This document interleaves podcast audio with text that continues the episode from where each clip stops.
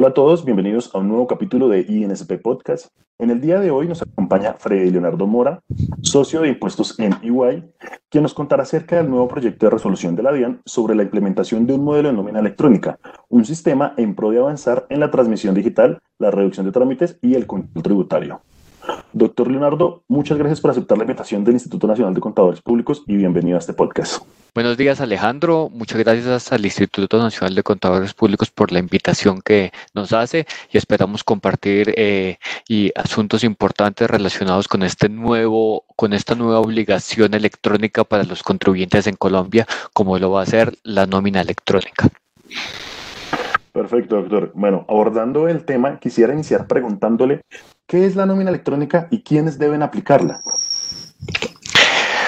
Bueno, la nómina electrónica hace parte del, sistema de facturación electrónica. Es un proceso mediante el cual los obligados a reportar nómina electrónica tendrán que eh, habilitarse, generar, eh, transmitir y, validar sus, documentos eh, electrónicos de nómina. Eh, ¿Quiénes deben hacerlo? Pues este procedimiento tendrán que cumplirlo los contribuyentes del impuesto sobre la renta que deseen soportar los costos y deducciones que les genera el proceso de nómina en sus declaraciones tributarias. Entonces es muy importante resaltar que es un, un, mecanismo, digamos, obligatorio para los contribuyentes del impuesto sobre la renta. Otra pregunta muy importante, doctor, es saber cómo funcionará este sistema y desde cuándo iniciará su aplicación.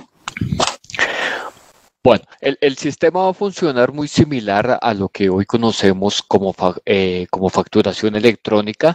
Eh, para la nómina electrónica, pues vamos a seguir más o menos el mismo procedimiento. Eh, la resolución 13 de, de, febrero de este año, emitida por la Administración Tributaria, indica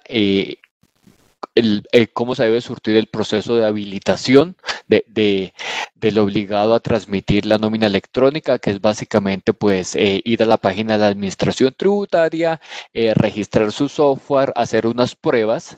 Después de que se tenga eh, la habilitación realizada, se, se, va a empezar con la transmisión. ¿Cómo se va a hacer la transmisión? La transmisión se va a hacer dentro de los días siguientes, dentro de los 10 días siguientes a la finalización del, del mes de, del respectivo mes y después de que se haga la transmisión pues va a haber un, proceso de validación de la administración tributaria, de, aprobación del documento electrónico de nómina y pues del respectivo digamos eh, archivo. Eh, este proceso, digamos que, que, va a ser novedad eh, y en, en, en, en, el, en el ámbito tributario en el año grave de 2021 va a empezar, ¿sí? Eh, con la definición más o menos de tres calendarios de implementación y esos tres calendarios, pues digamos, con un grupo de contribuyentes. Entonces, eh, la primer, digamos, el, el, primer grupo del calendario de implementación, ¿sí? Va a tener que habilitarse en, la DIAN de realizar el proceso de habilitación el 31 de mayo del 2000 hasta el 31 de mayo del 2021 y dependiendo del número de empleados va a tener que empezar a emitir el documento de nómina. Entonces veamos un poquito más en detalle. Eh, a partir del primero de julio del, año, del 2021, eh, los contribuyentes del impuesto sobre la renta que deseen eh, soportar sus costos, que, que, tengan que soportar sus costos y deducciones en el impuesto sobre la renta y que tengan más de 2000 más de 251 empleados van a empezar a emitir el documento electrónico de nómina. Los contribuyentes que tengan desde 101 hasta 250 empleados lo van a hacer a partir del primero de agosto. Los contribuyentes que tengan desde, desde 11 hasta 100 empleados lo van a hacer a partir del primero de septiembre. Los contribuyentes que tengan desde 4 hasta 10 empleados lo van a hacer a partir del primero de octubre. Los contribuyentes que tengan desde 2 a 3 empleados desde noviembre y finalmente eh, los contribuyentes que tengan un empleado o pues un empleado más de uno deberán hacerlo a partir del primero de diciembre. Digamos, este es el calendario eh, específico que deben cumplir eh, los contribuyentes del impuesto de la renta y, y también pues hay que eh, comentar que va a ser aquellos contribuyentes que cuentan con eh, la calidad de facturadores electrónicos en este momento. Aparte de eso, va a haber un calendario de implementación permanente, que es como este calendario que van a tener que cumplir las personas que, que inicien con los pagos o abonos en cuenta eh, de laborales una vez vencido el calendario anterior y este calendario lo que va a decir es, bueno, usted una vez haga el primer pago, usted va a contar con dos meses, eh, con dos meses para realizar todo el proceso de habilitación y para empezar a emitir su documento electrónico de nómina. Y pues él va está también ya definido el calendario para aquellos sujetos no obligados a cumplir con la obligación de factura electrónica que va a empezar el 31 de mayo del 2022. Para resumir, tenemos tres calendarios. Facturadores electrónicos, dependiendo del número de empleados, tienen que eh, empezar con su con su habilitación el 31 de mayo y desde el 1 de julio van a tener que empezar a emitir eh, el, el, documento electrónico de nómina, el calendario permanente para, digamos, eh, eh, contribuyentes nuevos que inician en el régimen y finalmente también para los no obligados a emitir factura electrónica en este momento que tendrán que hacerlo a partir del 31 de mayo del 2022. La fecha de reporte, importantísimo, 10 días siguientes a la fecha máxima para implementación. Con esto quiero decir que para un ejemplo práctico, los que deben entrar en los eh, contribuyentes con más de 251 empleados que entran el primero de julio eh, de este año, pues deberán eh, hacer su primer reporte los 10 días siguientes a la fecha máxima de implementación de la nómina, que pues para efectos prácticos debería ser los primeros 10 días del mes de agosto. Perfecto, todo muy claro en cuestión de fechas, doctor. Vamos a empezar a hablar un poco, doctor, del tema de las empresas. Por eso quisiera preguntarle qué aspectos deben considerar para la implementación de la nómina electrónica aquellas que están obligadas a hacerlo. Bueno, yo creo que, lo primero que tienen que hacer las empresas es, mirar muy bien eh, los calendarios y, la fecha en que de acuerdo con la resolución 13 tienen que, empezar a cumplir con su obligación, digamos, para, para, establecer como los, los, los hitos y, y, los procedimientos que deben cumplir hasta allá. Entonces, eh, pues ya una vez, eh, eh, ya una vez identificada la fecha, ya una vez identificado el, inicio de la obligación para, para, una determinada empresa, pues yo creo que la primera decisión que tiene que tomar es en el proceso de habilitación, ¿cómo lo va a hacer? ¿Lo va a hacer la empresa a través de su desarrollo tecnológico, a través de su software, o eh, lo va a contratar a través de, pues, de un tercero que le preste el servicio. Entonces me parece a mí que, ese es el principal, ese es el primer punto que tiene que, hacer la, que tiene que tomar la compañía, establecer cómo lo voy a hacer. El, segundo punto que me parece muy importante es, bueno, eh, eh, la nómina electrónica es, es digamos, un, un técnico que le va a permitir a, la compañía, digamos, eh, desde el punto de vista técnico, preparar un archivo XML que va a ser transmitido a la administración tributaria. Pero me parece que antes de, de, de, eh, empezar, ¿sí? tiene que, existir un trabajo importante de revisión del anexo técnico, de ver los conceptos que están involucrados ¿sí? de, entre las diferentes instancias de la compañía, sus departamentos de tributarios, sus departamentos de recursos humanos, ¿sí? revisar muy bien todo el sistema eh, técnico de reporte que incluye conceptos de horas extras, de devengos, de, de, deducciones, eh, revisar muy, muy bien todos estos, eh, eh, estos temas técnicos, cómo le afectan a la compañía para que al momento de, de, empezar con la transmisión, ¿sí? Ya, ya, digamos, las compañías estén muy, muy adelantadas en el proceso de, de la definición eh, de, su caso propio y cómo toda la información que se le va a hacer reportada a la DIAN, pues ha, debido cumplir, digamos, un proceso de revisión, de ajuste al interior de la compañía.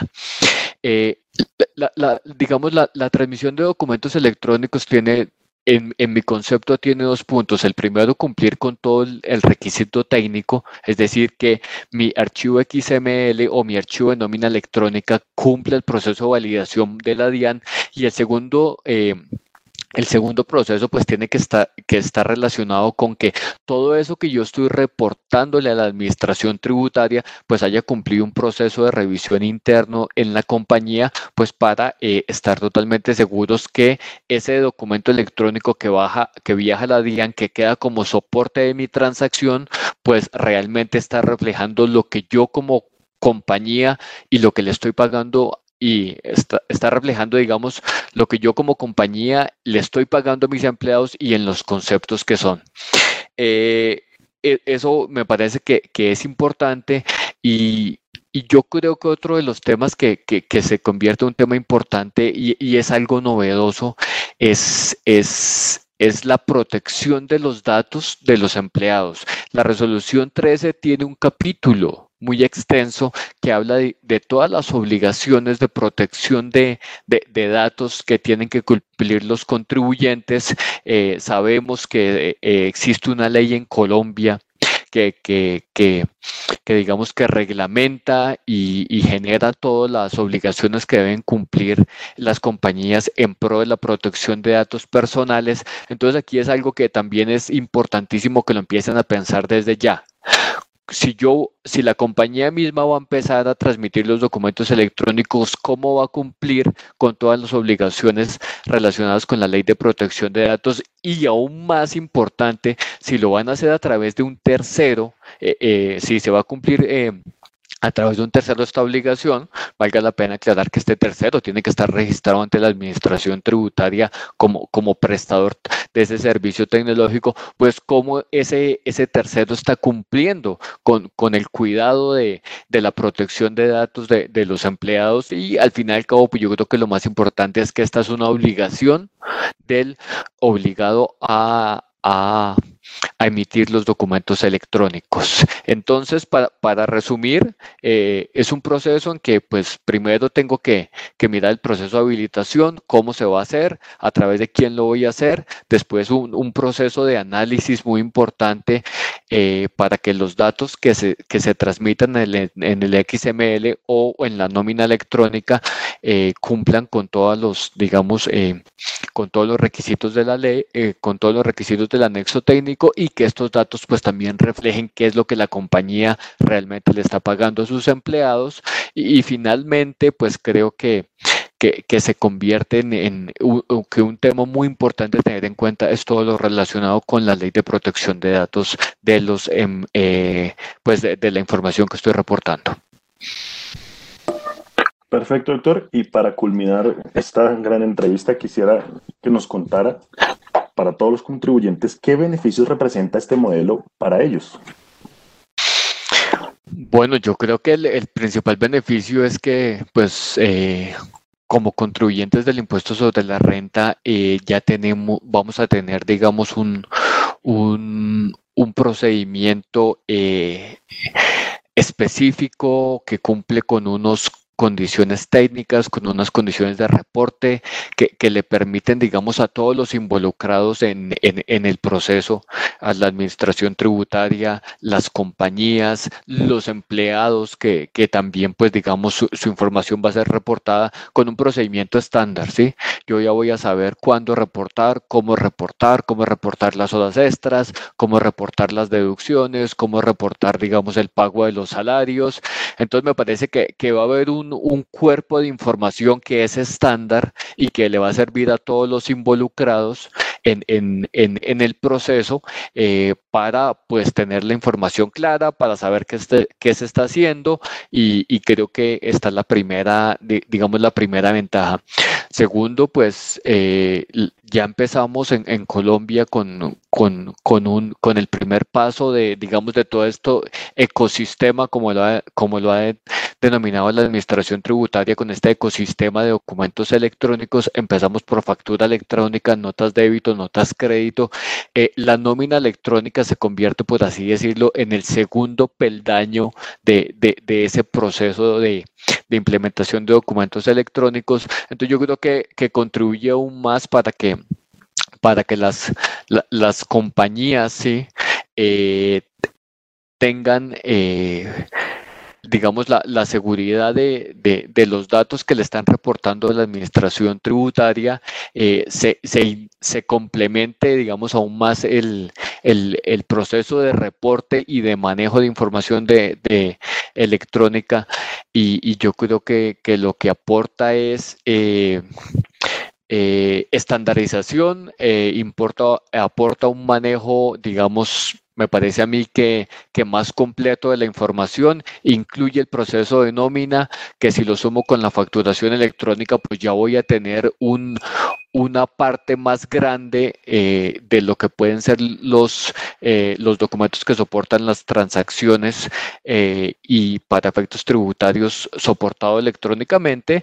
Y, y, yo creo que vamos caminando en, en ese momento en que, en que creemos que vamos a llegar y que es que pues básicamente eh, toda la transaccionalidad que hace parte de mis declaraciones tributarias esté reportada, validada eh, por la administración tributaria casi que, que, que, que cuando se genera la, la, la transacción misma y, yo creo que esto genera, digamos, muchas ventajas para el manejo de la información con, con propósitos tributarios, para que los contribuyentes puedan, digamos, eh, prepararse para, para soportar sus, sus obligaciones eh, y puedan también prepararse para, para estar eh, en todo momento eh, digamos, listos para eh, eh, responder a cualquier, a cualquier inquietud o pregunta de la administración tributaria. en este proceso yo creo que es muy importante señalar que, pues que este, esto, este proceso de nómina electrónica, como ya lo hemos mencionado, eh, aporta una cantidad de información para la administración tributaria, genera también una información para eh, los compañías para los contribuyentes del impuesto de la renta, pero también va a generar una información que, que, va a ser base para que los empleados también de, determinen sus obligaciones tributarias frente al impuesto de renta como contribuyentes de, del mismo. Entonces, si ustedes se dan cuenta, ya hace algunos años la administración tributaria ha empezado a, a a, darle, a enviarle a los contribuyentes, eh, a personas naturales o a poner a disposición suya una liquidación sugerida del impuesto. ¿Esto con qué lo han hecho? Pues suponemos nosotros que, que con la información de medios magnéticos y, y, y, otras fuentes de información, pero con el proceso de nómina electrónica, pues este proceso, pues e, e, este, esta liquidación... Eh, esta liquidación sugerida de la, de la, declaración de renta pues irá a complementar mucho más y ahí también es un proceso importante para eh, los contribuyentes, eh, personas naturales del impuesto sobre la renta, para que aprovechen toda esta transmisión de información y, y vayan pudiéndose también eh, eh, eh preparar para la presentación de su obligación y vayan pudiéndose preparar para que cuando la administración tributaria les diga aquí está su declaración sugerida, pues ellos también ya tengan la información y estén o no de acuerdo con esa declaración sugerida. Perfecto, doctor. De antemano agradecerle el aceptar la invitación del Instituto Nacional de Contadores Públicos para hablar de este tema tan importante y así actualizar a toda la agremiación contable. Muchas gracias, doctor Freddy Mora, y esperamos contar con usted en una próxima oportunidad. Bueno, gracias al instituto y gracias a Alejandro y bueno, eh, estamos dispuestos para cuando ustedes así lo necesiten. Este episodio es una producción del Instituto Nacional de Contadores Públicos. Gracias a todos por escucharnos. Esperamos que sea de beneficio en la práctica profesional. Damos las gracias al doctor Freddy Leonardo Mora por compartir sus conocimientos y experiencias. Los invitamos a disfrutar de este y otros contenidos de interés en www.insp.org.co. Mi nombre es Alejandro Archila. Hasta una próxima oportunidad. INSP Podcast, escucha la voz contable.